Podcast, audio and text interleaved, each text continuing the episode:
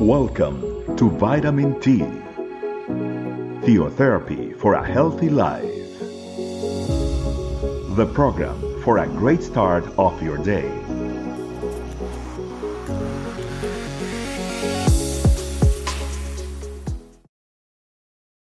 Hello, family. Welcome to Vitamin T. It is a pleasure to be here with you all. Today, family, I'd like to share a topic that's called full view. And for this, I'd like us to start with a passage that comes from Proverbs chapter 5, verse 21. For your ways are in full view of the Lord, and He examines all your paths.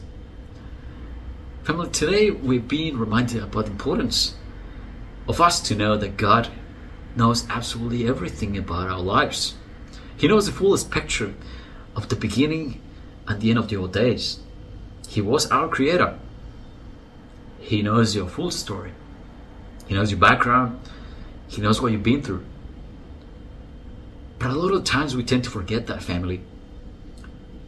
And we believe that we are the owners of our lives. And we are the one who trace our own destiny.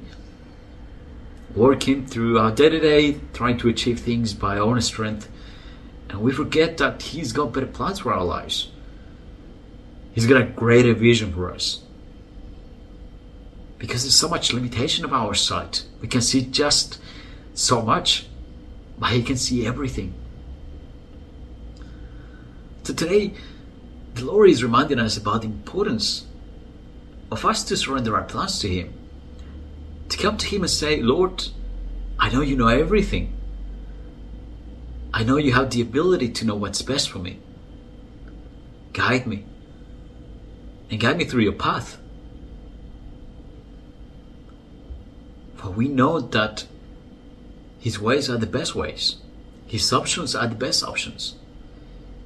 And everything that He has got planned for us is for our great, is for the great, is for the great benefit of our lives.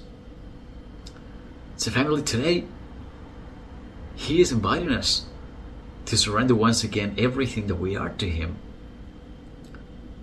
and allow Him to work in our lives, allow Him to reveal His plans to our lives. A lot of times we want to play, we want to play deft and not wanting to listen what He's got for our lives.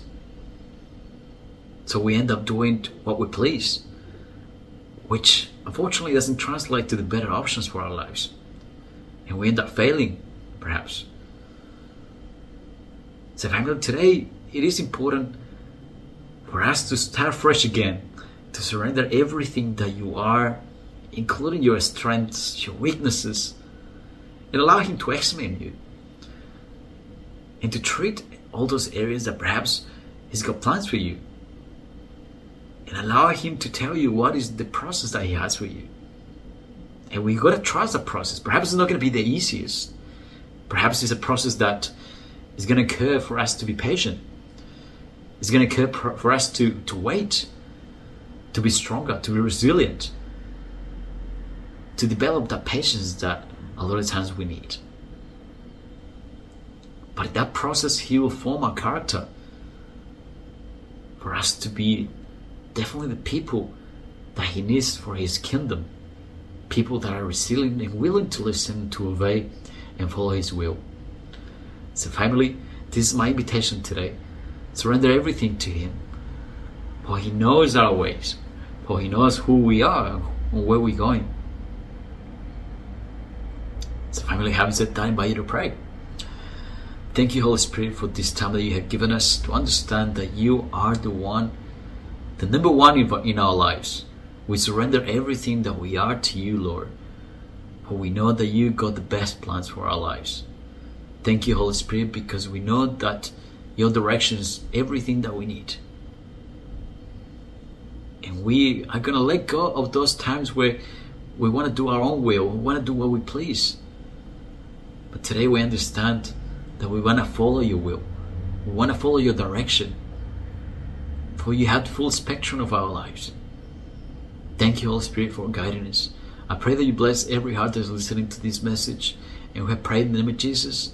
Amen. Okay, family, well, thank you so much for being with us and I uh, wish you have a good day. Bye bye. Thanks for joining us. Remember, The vitamin T can be found in audio, video, and written versions in our website,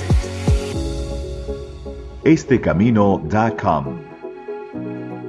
We'll be waiting for you tomorrow for your daily vitamin T.